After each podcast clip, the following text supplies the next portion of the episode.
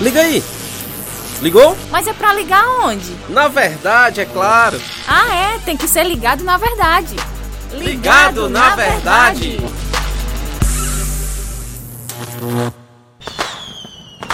E mais um podcast ligado na verdade. Um feliz ano novo para você que 2023 venha repleto de alegrias, bênçãos. É o que todo mundo deseja, né? Mas será que nós desejamos a vontade de Deus para o próximo ano? Será que os nossos planos de fato é, que nós estabelecemos para o ano novo refletem o caráter de alguém que está em comunhão com Deus? Bem, sobre Ano Novo, sobre 2023, nós vamos conversar agora com o pastor Álvaro Augusto. Seja muito bem-vindo mais uma vez ao nosso podcast. Para mim é um prazer novamente poder participar desse podcast com vocês aí. E vamos lá, né, entender um pouco sobre o que, que a palavra de Deus ela tem para nos ensinar a respeito de planos, né? Com certeza. E pastor Álvaro, para quem não lhe conhece ainda, uma breve apresentação. Sou pastor aqui na Igreja Cristã Evangélica de Uruaçu, né, em Uruaçu, Goiás. Já pastorei essa igreja há três, mais de três anos, né? E eu pastoreio ela juntamente com a minha esposa aqui, a educadora Lídia Chimento. Tamo junto, no Ligado na Verdade. Muito bem. Então, pastor Álvaro Augusto, qual deve ser os meus planos para o próximo ano? Como eu devo é, encarar 2023? Bom, sobre essa temática, João, eu gostaria de abordar é, dois textos, né, basicamente. O texto do Antigo Testamento, que fica lá em Provérbios 16, 1 a 3, e Tiago, que, uh, o texto de Tiago que está no capítulo 4, versículo 13 a 15. Ambos eles falam sobre planos, né? sobre planejamento. E aí eu que, gostaria de, de, ler aqui rapidamente esses dois, esses dois textos, né? São alguns versículos que dizem assim: Ao homem pertencem os planos do coração, mas do Senhor vem a resposta da língua. Todos os caminhos do homem lhe parecem puros, mas o Senhor avalia o espírito. Consagre ao Senhor tudo o que você faz e os seus planos serão bem-sucedidos. Ouçam agora, o texto de Tiago, capítulo 4 agora, né? Ouçam agora, vocês que dizem, hoje ou amanhã iremos para esta ou aquela cidade, passaremos ali um ano, faremos negócios e ganharemos dinheiro. Vocês não sabem o que lhes acontecerá amanhã, que é a vossa vida. Vocês são como a neblina que aparece por um pouco por pouco tempo e depois se dissipa. Ao invés disso, deveriam dizer: se o Senhor quiser, viveremos e faremos isto ou aquilo. Então, uh, João, fazer planos faz parte da essência humana, né? Nós estamos o tempo inteiro planejando a, a, as coisas, né? O que nós vamos o que nós vamos vestir, o que, que nós vamos comer, o que, que nós vamos a fazer aquela viagem de final de ano que a gente pretende fazer, então a gente está o tempo inteiro planejando. A Bíblia diz que o planejamento é, é do homem. A, a própria Bíblia fala que é preciso planejar. É, Jesus, em Lucas 14, 28 a 32, ele sobre, falando sobre a questão do discipulado, ele fala sobre a importância de um bom planejamento, né? E o, o, o sábio Salomão, ele vai nos ensinar nesses três versículos que nós lemos inicialmente, que os nossos planos sempre devem ser sujeitados a Deus, que é quem tem a palavra final em todo tipo de plano que nós fazemos. Então, são três ensinos importantes que eu, que eu percebo nesse texto aqui, que eu acho que é importante para a gente, a gente poderia meditar neles, né? O primeiro é, e está no versículo 1, o primeiro ensino que a gente tem aí é que eu planejo, Deus é quem dá a palavra final. Uhum. O segundo, e está no versículo 2, para mim, todos os meus planos são nota mil, né? Mas a nota final quem dá é Deus.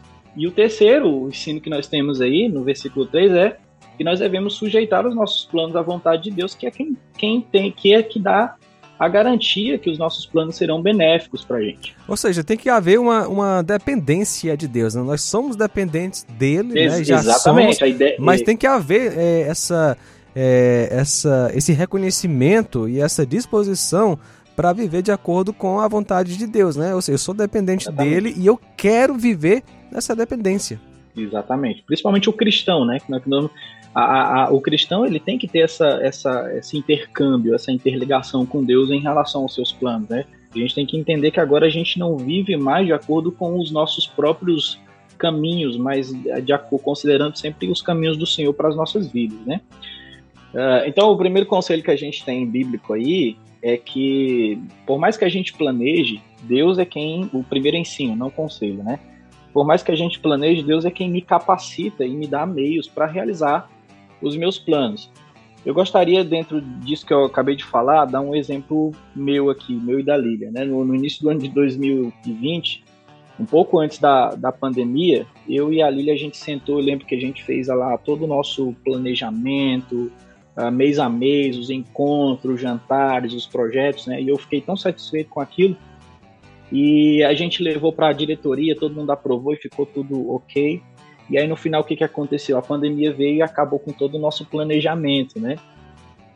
Um outro exemplo é, disso é a necessidade de, a, é, um outro exemplo da necessidade que a gente é, de que a gente deve sujeitar os nossos planos a Deus é que nós somos como um carro viajando à noite. Né? Por mais potente que seja o nosso farol, ele só vai dar a capacidade da gente ver no máximo alguns metros à frente, né?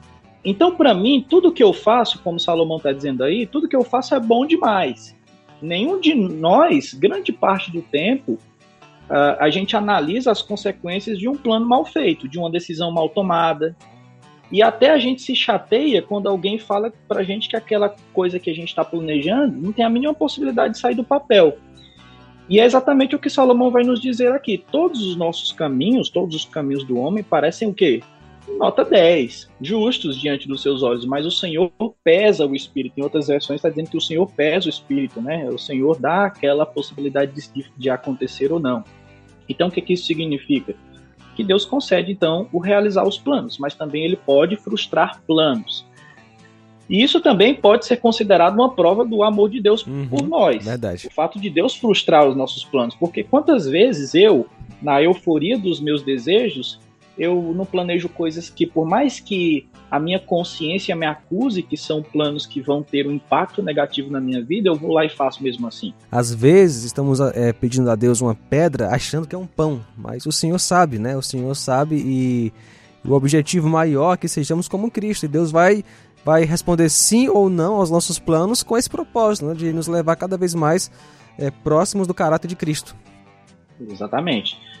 E, e, então, por isso, muitas vezes Deus frustra, frustra né, é, uhum. é, planos para o nosso próprio bem-estar.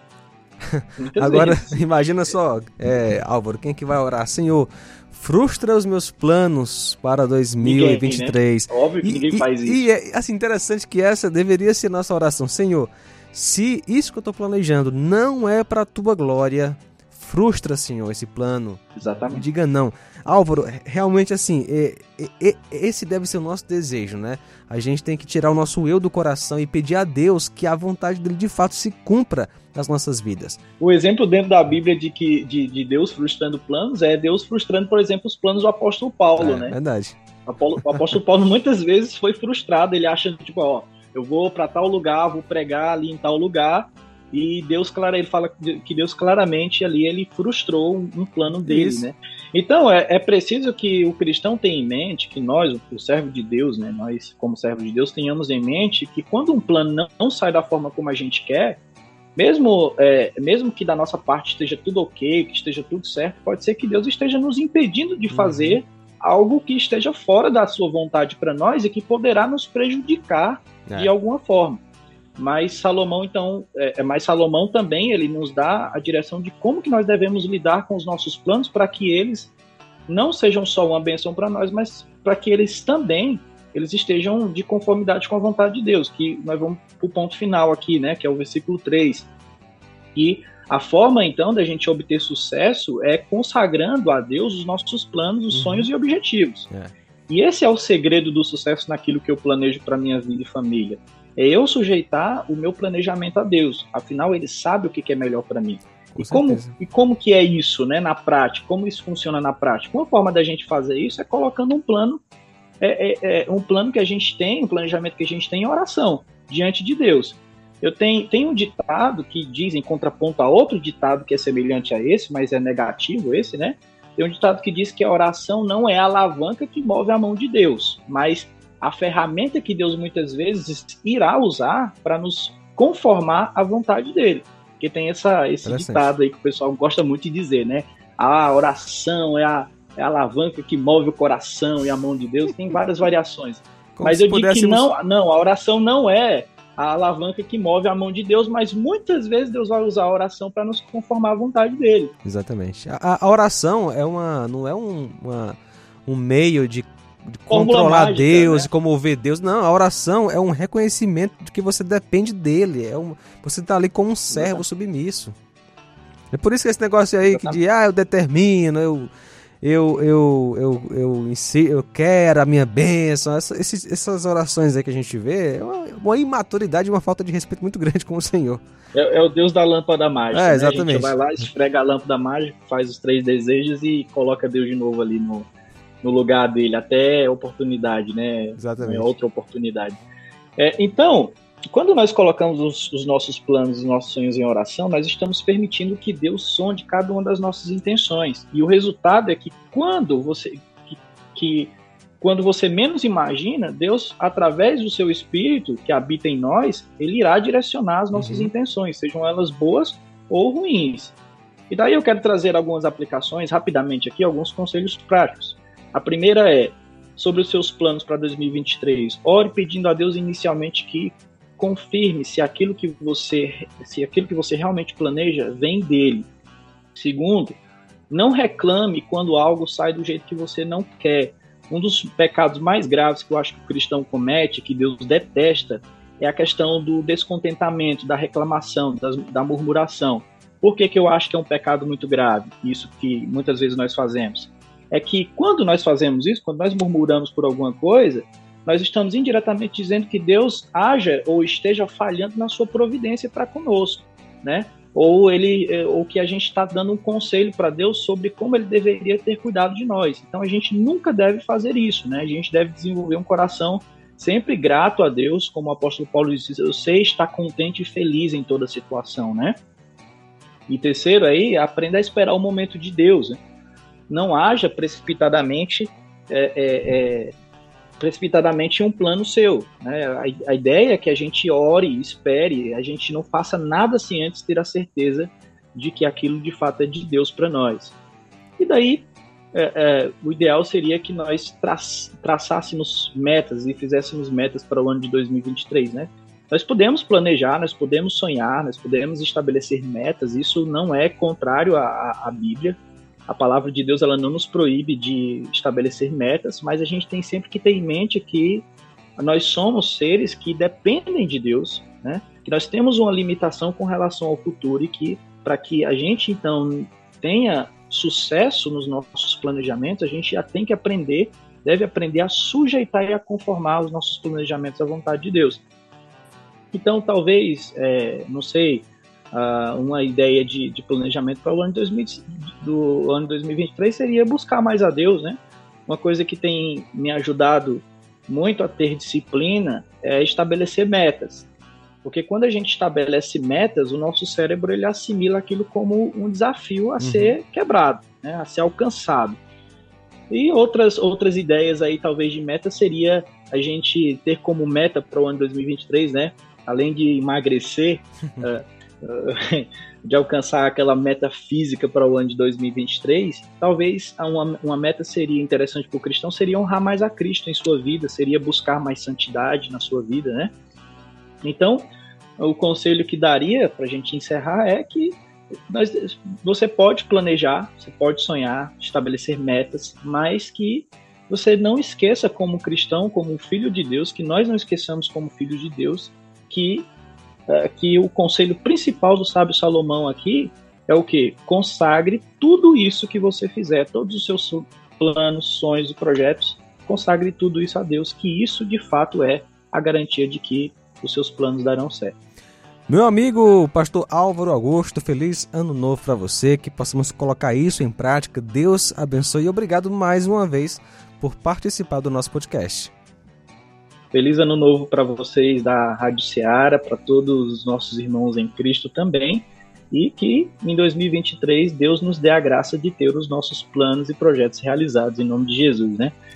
Deus abençoe vocês aí. Muito obrigado pela oportunidade. Um abraço, até a próxima, se Deus assim quiser. E aí, curtiu? Podcast Ligado na Verdade é uma produção da Rádio Ceará FM 102,7.